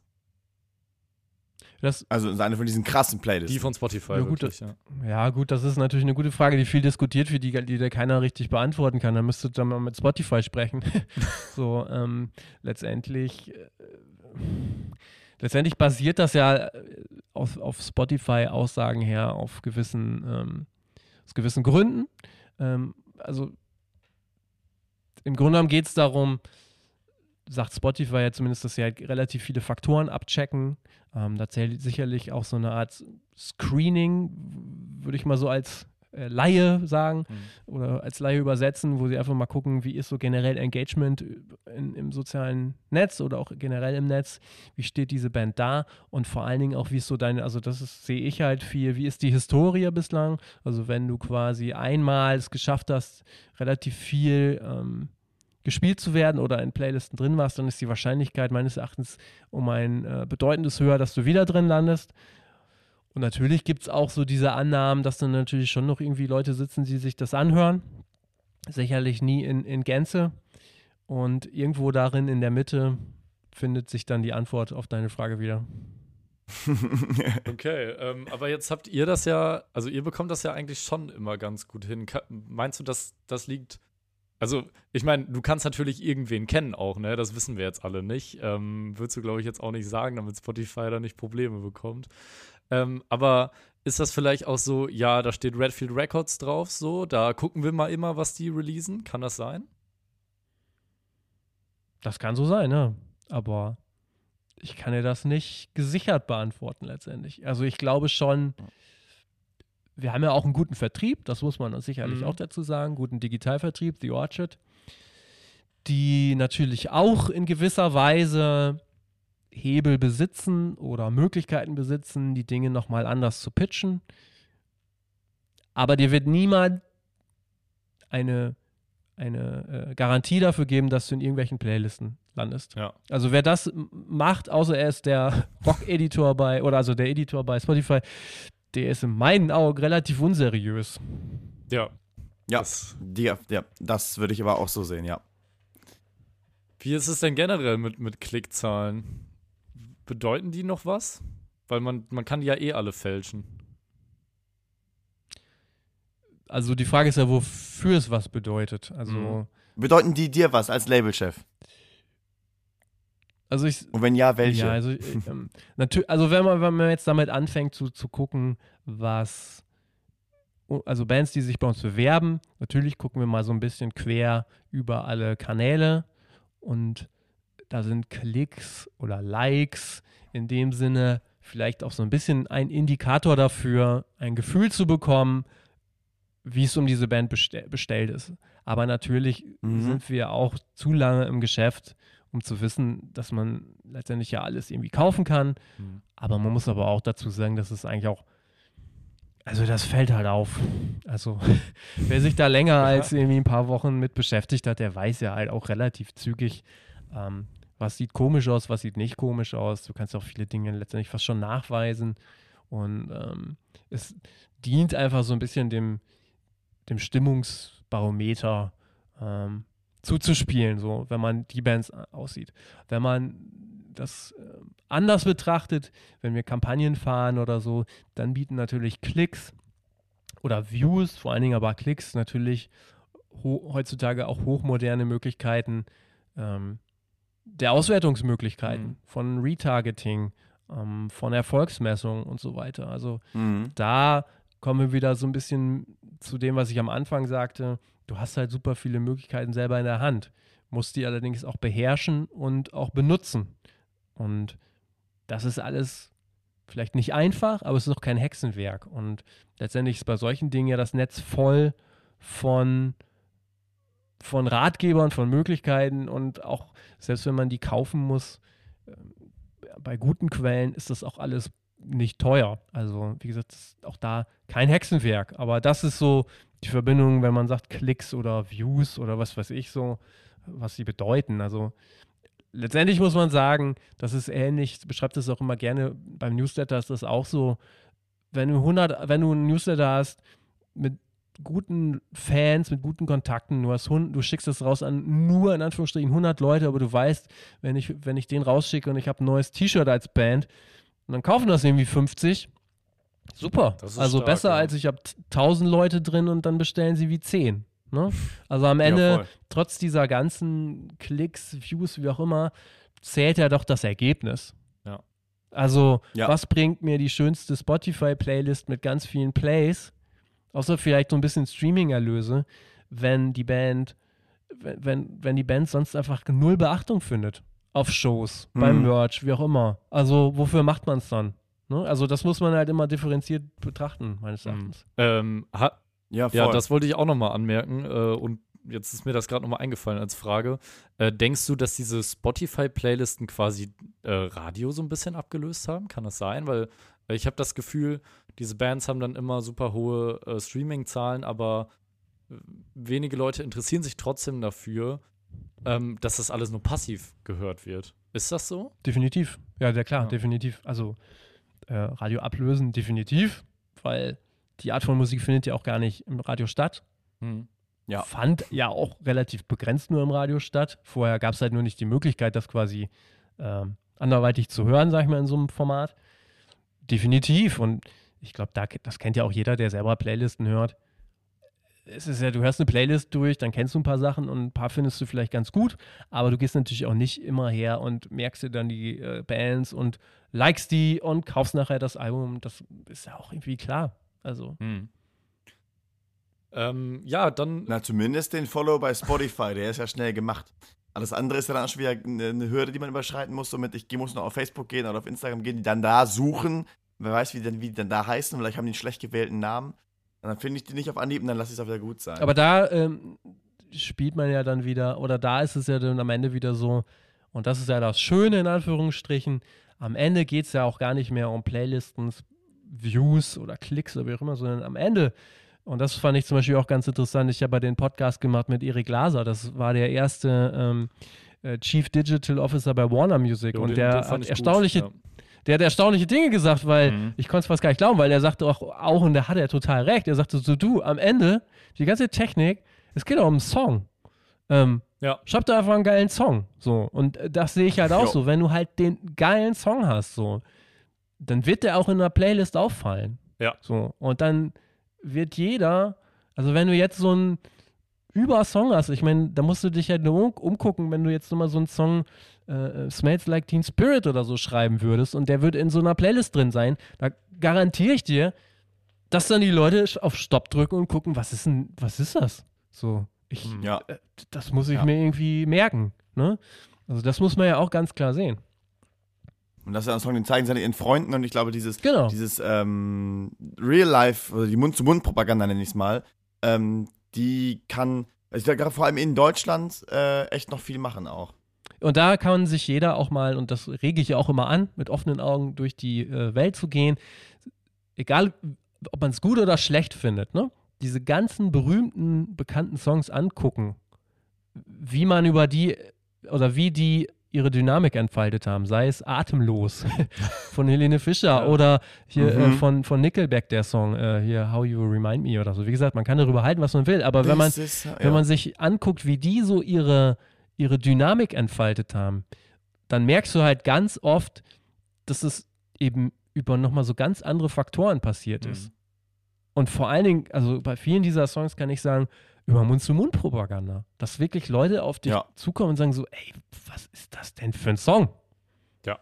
Ne? Ich glaube, ich, glaub, ich habe Genau. auch immer noch äh, statt, äh, also trotz Spotify immer noch die meisten Bands durch Empfehlungen von irgendwelchen Freunden entdeckt. Ja, Cool, dass es das noch so gibt, Ja, auf jeden gibt's Fall. auf jeden Fall, würde ich Voll. sagen. Also ich glaube, gerade gerade gerade in dieser kleinen, auch dieser DIY relativ gut vernetzten, jetzt auch in Münster speziell nochmal, ähm, der Hardcore- und Punk-Familie ist da, glaube ich, viel echt so, ey, das sind Freunde von mir, check die mal aus und dann ist das wirklich so, so, ähm, man mag Menschen und deswegen hört, beschäftigt man sich auch gerne mal fünf Minuten länger damit, was die so, was die so treiben, gerade wenn es Musik ist. Genau. Also zumindest geht Ja. mir das so. Und ich habe das in meinem Umfeld, vor, vor allem ist hier in Münster auch, auch so erfahren. Und das ist, das ist egal, ob es Musikschaffende selber sind oder nur Musikkonsumenten, was ja auch nochmal eine spannende, äh, spannende Gap dann da äh, auftut. Ähm, ja, das ist auf jeden Fall, ist, in meinem Umfeld funktioniert es noch viel so, zu sagen so, ey, hör das doch mal an. cool. Ähm, Super. das sind Freunde von mir, die machen das und dann tue ich, tue ich das in erster Linie erstmal, um den Menschen Gefallen zu tun, aber wenn es dann gut ist, dann mache ich das genauso und dann äh, ist das so ein bisschen so eine Lawine. Wie tauscht ihr euch dann aus? Also wirklich dann so einfach schreiben oder sagen? Oder Ähm? Aktuell. Voll, also ähm, aktuell schreiben, ja. Ähm, ja, aber auch, wenn man sich dann mal trifft, Mhm. oder manche Leute treffe ich auch vor allem auf Konzerten, das heißt, dieser Kontext ist dann auch schon da und dann ähm, hat die Vorband mal mit irgendeiner anderen Band zusammen gespielt, man spricht über die Vorband, dann so, ja, hier, die haben mal mit dem und dem gezockt, die fand ich auch ganz geil, hör dir die mal an. Da spielt eben der Kumpel von mir Bass. So, ja, let's get it, höre ich mir mal an. Oder man hört das dann Okay. zusammen nach dem Konzert noch und zeigt sich das dann auch. Ja. Ich weiß nicht, ob du die Bands, ähm, jetzt heißen sie Frau Hansen, vorher Die Hard aus Hamburg ja. kennst. Die hatten diesen einen Popsong mit dem Sänger von 8 Kids Die waren doch zusammen. auch auf Redfield, ähm, eins. oder nicht? Also, Nee, die waren äh, bei Marath auf der Marathonmann-Tour mit The Pariah. Die, genau, die, so, waren, die waren nicht auf- Franz auf war Redfield? dabei, aber die war, aber das war die einzige nicht so, Redfield genau. Genau. Nee, aber ebenfalls, Die Hard hatten diesen Popsong 1 und ähm, der hat für mich aus dieser Platte, die ich gut fand, so rausgestochen, dass ich den ganz vielen Leuten explizit gezeigt habe. Man hört dir das mal an, was das für ein komischer Song auf der Platte, aber irgendwie ist der gut. Ja, cool. Ja. So. Und dann ist das klar, man schickt, ups, man schickt das ähm, Leuten, man zeigt es Leuten, ähm, ja. ja, super. Also cool zu hören, dass das noch so Geht auf allen funktioniert. Wegen. Ja. ich hatte gerade die beste Ich, schreib, Überleitung. ich bin so ein Mensch, ich bin so ein Mensch, ganz kurz, ich bin so ein Mensch, ich schreibe sogar noch Briefe an manche Menschen, regelmäßig. Und äh, in jedem Brief, ich höre dabei Musik, schreibe ich, äh, und ich mache eine Playlist an, random Zugabe schreibe ich oben hin, welcher Song Cool. da äh, Cool. spielt. Und ich habe bisher immer ein Feedback zu dem Song bekommen. Super. Ja, geil. Das ist, super. das, ist ziemlich, das ist ziemlich, ziemlich cool, ja. Also Musikempfehlung per Brief kann ich nur empfehlen. ähm, Machen wir tatsächlich auch, wenn wir, äh, wir haben einen eigenen Shop, wenn wir die Sachen rausschicken, gibt es immer eine kurze handschriftliche Notiz. Und in der Regel versuchen wir dann auch einmal kurz quasi äh, zugeschnitten auf die jeweil, auf das Kaufverhalten nochmal eine Empfehlung abzugeben. Das finde ich Wie auch lässig. geil. Ja, das ist schön. Das finde ich richtig cool. Ähm, ich hatte gerade die beste Überleitung, Aber Dan, deine die Überleitung. die es gibt, aber jetzt habe ich sie nicht mehr, weil wir einfach weiter in dem Thema sind. ähm, lass mal über deinen Podcast reden. Ja, Ähm, gerne. Gerne. Du hast ja im. oh ja, Macher aus der Musikbranche heißt der. Macher Genau. aus der Musikbranche. Äh, gibt's auch bei Spotify. Ja, erzähl mal einfach, wie du auf die Idee gekommen bist, jetzt einen Podcast als Labelinhaber zu machen und was die Idee dahinter war. Tatsächlich ist die Idee, gibt es die Idee schon lange. Also ich habe ähm, schon mal äh, einen Podcast gemacht, ich glaube 2011. Damals gab es den nur so bei Apple. Ähm, das war dann aber auch mehr so äh, Format Radioshow. Also mit Musik dazwischen. Mhm. Da habe ich aber auch schon unsere Bands interviewt und ein bisschen was erzählt. Und das ist dann aber einfach alles so ein bisschen eingeschlafen, weil das natürlich auch sehr aufwendig war. Und damals war das Mhm. ähm, Prinzip Podcast ja auch nicht wirklich, noch nicht wirklich in der breiten Masse so. Und ich hatte eigentlich immer schon diese Idee, das zu machen, weil ich es persönlich, also ich finde find das cool. Ich höre auch schon lange Podcasts und nutze das einfach so als Informations, äh, also Plattform, um halt Dinge zu lernen und so ja Inspiration letztendlich Ja. zu kriegen. Und mir hat das eigentlich immer gefehlt. Das ist in der, also als ich angefangen bin, meines Erachtens sind für die Deutsch, also sag ich mal auf Deutsch ähm, nicht wirklich einen Branchenpodcast gab oder zumindest das.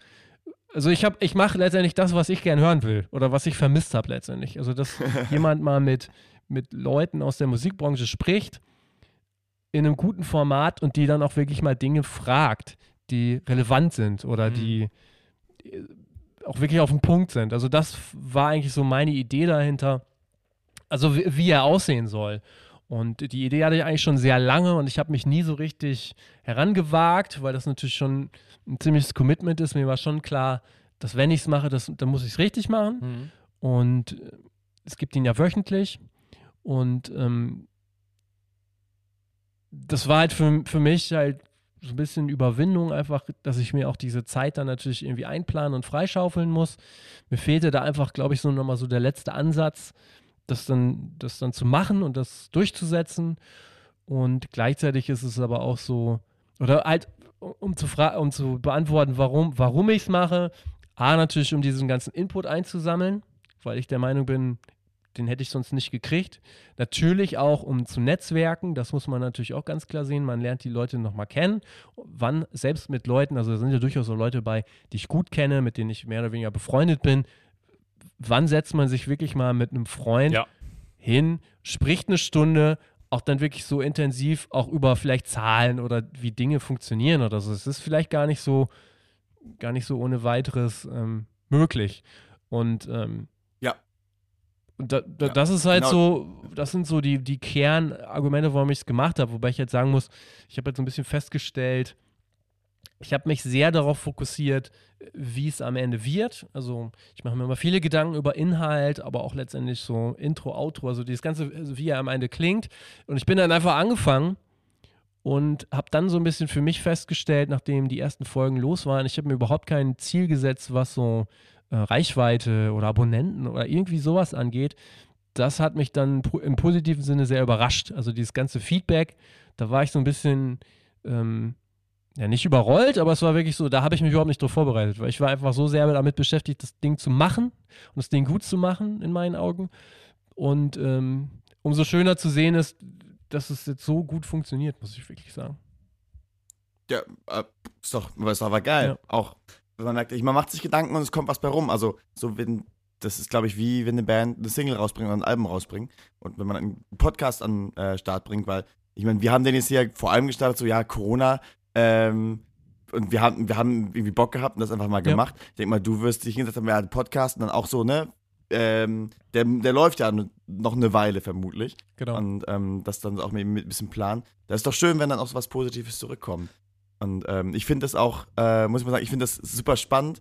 Ähm, A, was du sagst, wann setzt man sich mal wirklich mit jemandem, den man auch mehr oder weniger gut kennt, hin und unterhält sich eine Stunde? Ähm, weil gerade mit Menschen, mit denen, die man eigentlich gut kennt, ist das super spannend, weil es passiert im Alltag nicht. Und B, ähm, wie, wie du es trotzdem schaffst, so ein bisschen äh, blauäugig Sachen zu fragen. Ähm, und man, also ich bin mir manchmal nicht sicher, ob du das nicht eigentlich schon weißt, aber halt für den Podcast fragst, ob du es wirklich einfach nicht weißt. Und das finde ich total schön, weil das wirkt super natürlich. Ja, ich, be ich und, bereite ähm, mich schon sehr, Da, da kommen ja. für mich die auch, die für mich spannenden Infos bei rum. bereite mich schon sehr intensiv immer auf die ähm, Gäste vor. Das muss man schon so sagen. Mhm. Und natürlich ist es auch so, es, also es ist für mich ja letztendlich auch ein, also etwas, was ich kreativ letztendlich mache, wenn du so willst. Und das habe ich ja, Ja. sonst begrenzt nur. Natürlich die kreative, ich sag mal immer kreative Büroarbeit, wenn ich mit, mit Künstlern so an den Kampagnen arbeite oder äh, man über Alben, äh, Albumdesign spricht oder wie auch immer, aber das ist natürlich nochmal so quasi ein eigenes Ding, was da, was da entsteht und es ist halt total spannend, einfach dann auch so Leute wie, ich meine, Karin Heinrich zu treffen. Das ist wirklich so, ich glaube, die hätte ich so im, im echten Leben, hätte ich die nie getroffen. Das war halt die Managerin von Roger Cicero und das Mhm. war somit eine der ersten Frauen überhaupt in, in, in führender Position in der deutschen Musikbranche. Und das, da, da sitzt du dann und denkst so, boah, krass, Mhm. dass ich die jetzt, dass ich mit der so sprechen darf, dass ich die kennenlernen darf, ist irgendwie mega cool. Oder möchte ich auch gerne mein Feedback zu Also- der Episode geben. Äh, ähm, ich, ich muss äh, auch äh, sagen, ähm, um das jetzt mal so ein bisschen analysieren zu betrachten, ähm, Ja. ich bin ja Hörer seit der ersten Folge und da Cool. dachte ich äh, tatsächlich, ich bin der einzige Mensch, der das jetzt bestimmt hört.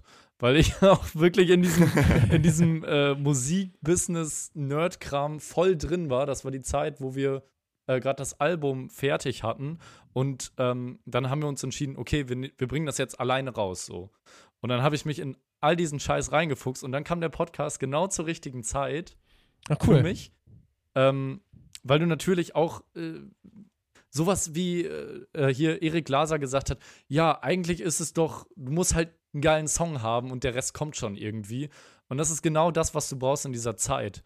Weil ähm, du bist natürlich nicht mehr objektiv mit deiner Musik, kannst ja sowieso nicht sein. Und Genau. äh, du, du suchst immer nach diesem, ja, aber wie, wie komme ich jetzt an die Leute? Ne? Und ähm, das ist immer ganz beruhigend zu hören, dass es dann auch so funktioniert. Ähm, und ich würde sagen, dass du genau damit eine Nische gefunden hast in Deutschland. So wie du es eben gesagt hast. Ähm, Ja. Zur gleichen Zeit sind ja ein paar andere Musikpodcasts auch an den Start gegangen, ähm, die sich aber nicht so nischig über nur den Business-Aspekt auseinandergesetzt haben, wie du das gemacht hast. Ähm, und das fand ich echt sehr interessant. Äh, ich finde auch immer interessant, was du für Gäste hast. Ich, ich kenne die auch größtenteils dann nicht, aber ähm, ich muss sagen, ich, ich höre mir das immer gerne an. Äh, jetzt bei der, bei der Fro äh, Folge mit, mit Karin muss ich sagen, es gibt so ein paar Gäste, da merkst du, die, die äh, hören sich schon echt sehr gerne selber zu, gefühlt, ne? Also kein, no front, Oh. no front, so, aber trotzdem informativ, ne? Aber manchmal ist das dann auch ein bisschen anstrengend, aber äh, du als Moderator schaffst es dann auch irgendwie, das, das Ganze immer noch so ein bisschen zurückzurudern und äh, sehr gute Fragen zu stellen. Und ich bin echt begeistert davon. Ähm, deshalb freue ich mich auch, dass du, dass du überhaupt äh, hier in unseren Podcast kommst. Danke, Ähm, ja. Voll. Ich muss an der Stelle auch mal sagen, für mich ist das super spannend. Dieser Podcast ist für mich eine Legitimation, kein Grund, aber eine Legitimation, mit Leuten ins Gespräch zu kommen, Ja. auch die zu fragen, ob die halt Bock haben Ja. mitzumachen. Hm. Ähm, und ähm, das ist bei dir sicherlich auch so der Fall. ja, klar, also, so schreib, mal dem, funktioniert schreib doch mal dem. Alex von, Mhm. Red, von Redfield eine Mail. Ja, aber was, haben wir, was hat man für einen Grund, für einen Aufhänger? Ja, jetzt haben wir den Podcast gehabt. Ja, klar, also so funktioniert Netzwerken, klar. Richtig. Finde ich super gut. Ähm, wir haben das ja jetzt einfach nur in der Corona-Zeit quasi gegründet, ähm, weil wir jetzt auf, ich hatte immer mal Bock, einen Podcast zu machen, aber jetzt hatten wir die Zeit. Ähm, Merten macht ja sowieso mit Album der Woche immer den Podcast. Ähm, und äh, dann bin ich auch irgendwie auf die Idee gekommen, ja, lass einfach Gäste einladen. Ähm, genau das, was du gesagt hast, darüber reden. Und äh, was auch schön ist an den Gästen, äh, die teilen das natürlich. Ne? Also wenn du jetzt businesstechnisch äh, daran Ja. denkst, äh, hast du natürlich viel mehr Engagement immer und viel mehr Feedback zu den Folgen. Ähm, Ja. Echt eine schöne Sache. Kannst du verraten, welche Gäste es noch geben wird in den nächsten Episoden? Ja, also ich ähm, spreche mit Oliver Arnold noch, der ist bei Zündstoff, früher, also war früher bei Sparta Booking Mhm. und die haben ja jetzt Zündstoff Mhm, gegründet. mhm, mhm. Und dann werde ich noch mit Martin Böttcher, dem CEO von Impericon, sprechen. Oh, das ist spannend. Dann gibt es noch so eine Handvoll Leute, die auf meiner Liste stehen, mit denen ich teilweise noch in Kontakt bin, aber die noch nicht bestätigt sind. Haben schon ein paar abgesagt? Ja, es gibt klar, es gibt auch immer mal wieder Leute, die dann äh, sehr nett auch absagen und dann vielleicht gar nicht sprechen. Gibt es auch. Leute, die, die nicht antworten? Ja, meistens antworten die dann irgendwann schon. Okay. Ähm, Okay. also okay. natürlich kann das ja auch verstehen, wenn man dann so Anfragen kriegt und den Podcast vielleicht dann nicht kennt oder das Format Und ähm, sicherlich nehmen, nehmen diese Anfragen auch zu. Dann wird es ja vielleicht auch erstmal reinhören. So. Und dann dauert das ja auch einfach Ja, ein bisschen. voll. Das stimmt, ja. Ja. Ich glaube, gerade jetzt, ich glaube, gerade jetzt, ähm, die meisten Podcaster hören irgendwie die Schlagzahl oder werden gerade wieder reanimiert. Ich glaube, sogar Fest und Flauschig nehmen nicht mehr nur zweimal, sondern dreimal die Woche jetzt auf. Irgendwie so. Also, das Podcast-Game hat, glaube ich, gerade echt einen Höheflug. Ja, man muss halt aufpassen. Ähm, ich ähm, ich sage immer, ich bin schon fast gefühlt ein bisschen zu spät dran gewesen. Wir sind ja September letzten Jahres gestartet. Ähm, es wird immer gefährlich, wenn die Musikbranche Trends erkennen will. Dann ist schon fast wieder Mm. Schluss. ähm, aber im Moment, klar, ich sehe es bedingt durch die Situation aktuell gerade, sprießen sehr viele Podcasts wieder oder auch generell neue Formate. Also ja davor cool habe ich auch gedacht, es nimmt schon wieder Ja. ab. Davor dachte ich auch so, ja, nimmt schon eher wieder ab. Aber jetzt gerade ist es halt Ja. ähm, auch, ja, es ist ein, Wo- ein ein Weg, Informationen in die Welt zu setzen und auch ein Weg für die Hörer Informationen zu bekommen. Es ist ein Weg, sich auszutauschen auch. Und ähm, ich meine, so Podcasts wie der von Christian Drosten sind auch einfach unglaublich relevant gerade. Die sind Klar. natürlich auch themengebunden und auch an, die, an diese Zeit gebunden, weil ich glaube nicht, dass dieser Podcast groß Hörer halten kann, wenn das alles durch ist, irgendwann in ein, Richtig. zwei Jahren. Ähm, aber bis dahin, ja. Aber es gibt ja, es gibt ja auch, also gerade, gut, jetzt haben wir ein bisschen davon gesprochen, dass Redfield Podcast vielleicht ein bisschen in der Nische ist.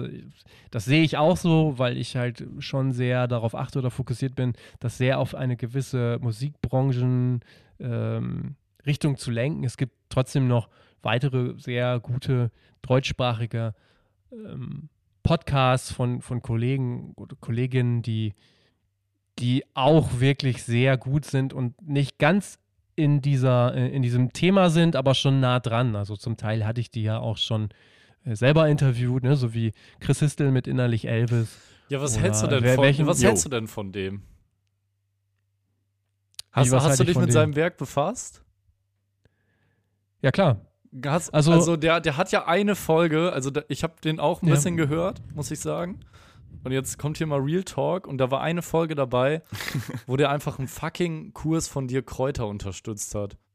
Mit so einer mit so einer richtigen Business Coach, Motivationscoach so, das kostet eigentlich 300, aber ihr kriegt's für 150 jetzt und da habe ich mir Mhm. echt an den Kopf gefasst und mir gedacht, auf, auf was fällst du hier gerade rein? Also ich, ich kann mir das nicht vorstellen, dass, dass er selbst so unreflektiert ist und das macht. Ich, ich weiß nicht, ob er, ob er immer noch dazu steht oder so. Keine Ahnung. Du hast ihn das auch nicht gefragt. Ich hätte mir die Frage eigentlich gern gewünscht, aber ist natürlich auch sehr provokativ. ähm, ich, ich weiß nicht mehr, was ich von dem halten soll. Also bin ich ganz ehrlich.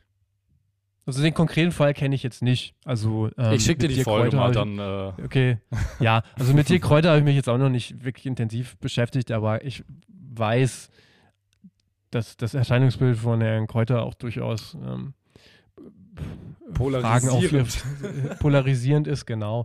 Ansonsten denke ich halt schon, dass, dass, dass der Chris Histel viel guten Content liefern kann, sehr viel weiß und noch sehr viel vermitteln Das kann. will ich ihm überhaupt nicht absprechen. Das äh, steht Genau. äh, außer Frage. Also der äh, hat echt sehr gute Informationen. Der Podcast ist auch gut, aber ich frage mich, warum, warum gerade er dann sowas macht. Also finde ich dubios. Das, ja, weiß ich nicht. Das, das kann ich natürlich Ja, nicht beantworten. teilt, Das wird warum er, teilt Till Schweiger Fake News zu Corona? Das, das weiß ich nicht. Ich jetzt wenig, da, müsst, Genau, das da ist- müsst ihr ihn selber ja, ja, klar. fragen. Aber ich, wollte halt, das nur, was ich sagen ja. wollte, es gibt halt schon so wirklich ein paar Podcasts, wo ich sagen muss, das finde ich cool, dass es die auch weiterhin gibt. Also äh, mit ihm habe ich mich ausgetauscht, er war im Podcast oder mit Benedikt Hein. Ich sehe das ja alles auch nicht als Konkurrenz, so, sondern das ist einfach so coole, coole Ergänzung und ein cooles Miteinander. Was ich auch sehr, sehr cool finde, ist ähm, die Raketerei Hm. äh, von äh, Imke, ah, Nachnamen komme ich jetzt gar nicht drauf. Ähm, genau, die macht das ja auch super. Da geht es halt viel um Empowerment für Frauen. Äh, auch eine sehr spannende Nische und auch inhaltlich echt immer top. Also das ist auch inhaltlich jetzt auch gar nicht nur für Frauen relevant. Das Mhm. sollten auch Männer hören. Und genau, also es gibt schon definitiv auch coole anderen Content, so den, der so ausgespielt wird, auch schon seit längerem. Ich weiß nicht, was hört ihr noch so für Podcasts aus vielleicht dem Bereich? Ich höre genau diese Podcasts auch sehr gerne. Mhm. Ähm, äh, ich höre natürlich aber auch Fest und Flauschig und diese, diese großen Podcasts höre ich auch sehr gerne. Ähm, Mhm. Ich bin nicht so der True Crime-Fan, muss ich sagen. Das ist ja auch sehr groß aktuell. Ähm, Ja, und sonst habe ich so englische Podcasts. Ich glaube, äh, MBA, äh, Hardcore, ähm, kennst du vielleicht auch. Sowas höre ich auch gerne. Hm. Hm. Ja, ich, ich spreche den Podcast in einem der Woche, so, so, so, so, so breit aufgestellt, musikjournalistisch, halt immer auch gebunden an das, was im Magazin gerade passiert, ja selber. Ähm, und hören jetzt so aus der Musikwelt. Ich höre vor allem, also ich höre gerne den Seitensprung-Podcast von Marathonmann und Chiefland, Ja. weil Chiefland einfach ähm, aus Göttingen damals sind Freunde von mir und ähm, ich finde das ein total tolles Projekt und ich höre einfach sowohl Corvin als auch Achim einfach sehr, sehr gerne reden. Ähm, ja, ganz liebe Grüße. Achim war auch schon zu Gast hier, das ist, ähm, das ist richtig. Ähm, und ansonsten musiktechnisch Podcasts gar nicht so viele. Es sind dann mehr auch so, so Sachen Lage der Nation, Harry Podcast, ähm, also so, so, Ja, Harry so Podcast Informations- und Unterhaltungssachen. gut, ne? Also wenn ihr den nicht kennt, Aber so Hause, aus der, boah. aus der Richtung, aus der Richtung, ich, also ich höre Podcast sowieso nicht so nicht regelmäßig, weil ich den nur beim Autofahren hören kann und ich fahre sehr, sehr selten Auto, vor allem Mhm. gerade. Ähm, deswegen äh, kann ich da jetzt keine wirklich aussagekräftige Antwort Okay. geben. Ich, ich finde aber auch, äh, da muss ich jetzt nochmal einhaken, äh, dass es ein Miteinander ist. Ich meine, das zeigt ja auch schon, dass du jetzt hier in unserem Das Podcast auf jeden Fall. kommst. So ist doch mega geil. So, äh, ich würde auch, Ja. ey, ich würde auch Chris äh, Histel heißt ja. Ich würde auch äh, Chris äh, fragen, ob er in unserem Podcast kommen will. Dann kann er das, dann kann er sein Statement dazu gerne raushauen. Mach so. das ich mal. bin, Ja, ich bin da wirklich. Cross-Promo, Cross-Promo. Ja, klar. Also immer gerne. Ich will immer mit allen im Dialog stehen und ähm, einfach deren Meinung zu den Dingen auch gerne hören. Ähm, ich habe noch eine letzte Frage und dann würde ich sagen, kommen wir auch langsam zum Ende, weil wir haben jetzt ähm, die magische Stunde schon erreicht. So sagst du das, glaube ich, immer in deinem Podcast. Tatsache. Richtig? Ähm, äh, und zwar würde ich ganz provokant fragen, warum gehen eigentlich alle Redfield-Bands äh, zu Nuklearblast danach? Ja, das ist ja sehr- pauschal erstmal. ähm, das ist ja definitiv falsch. Ähm, Naja, es ist einfach so, das kann man Bands ja auch nicht verübeln. Ähm, Ja. letztendlich ist es so, will ja jeder äh, vorankommen und ähm, ist der Meinung und, oder muss dann Dinge auch versuchen. Also so sehe ich das dann Mhm. auch. Ich kann das, ich kann das nachvollziehen, wenn man quasi seinen Vertrag erfüllt hat, dass man vielleicht sagt, ich will mal einfach was anderes ausprobieren, ich will mal was Neues sehen. So. Und natürlich ist es, ich meine, da muss ich auch nicht drum rumreden. Es gibt Redfield Records seit 2001, Nuclear Blast ist auch äh, was völlig anderes von der Größe her. So, ne? Die gibt es Mhm. halt auch schon ewig. Gut, es ist ja jetzt nicht Nuclear Blast, es ist ja das Unterlabel A Rising Empire, was du meintest. Ähm, und dann will man da sicherlich einfach mal gucken, wie da die Strukturen sind und glaubt, dass, dass einem das hilft in gewisser Weise, wenn man da dann in so einem großen Laden ähm, mit, mitspielt. So. Bei, Also, weil du meinst, per se erstmal größerer Laden, größeres Netzwerk ähm, und im besten Fall auch quasi mehr mehr von dem, was die Band dann braucht, weil Größe heißt ja nicht unbedingt besser, oder? Exakt, also Das, das, braucht, ja. sehen wir ja auch so. Also letztendlich, Hm. ähm, also ich muss da jetzt auch nichts Schlechtes über die Bands oder La Labelkollegen so du auch sagen. Ähm, letztendlich, wie gesagt, ich kann die Schritte verstehen. Ich glaube trotzdem, dass wir mindestens ebenbürtig sind und mindestens ebenbürtig arbeiten können. Und letztendlich kann man sich die Zahlen und diese ganzen Dinge ja auch nebeneinander angucken ähm, und muss dann sich so seine eigene Meinung bilden. Hm. Das finde ich an sich ein schönes Schlusswort. Finde ich auch gut. Ähm, Alex, äh, Ohne irgendwen abwürgen zu wollen. Alex, hast du noch irgendwas, das wirklich so schön äh, closer. was du loswerden möchtest? Tatsächlich bin ich äh, rundum glücklich mit dem, was ich äh, sagen durfte. Sehr schön. Wir freuen uns sehr, dass du äh, die Zeit gefunden hast und bedanken Sehr gerne. uns Auf jeden herzlich. Fall. Ähm, und dann würde ich sagen, tschüss Welt. Ja, tschüss Welt, tschüss Alex. Mach's gut. Und äh, bis zum nächsten Mal. Ciao.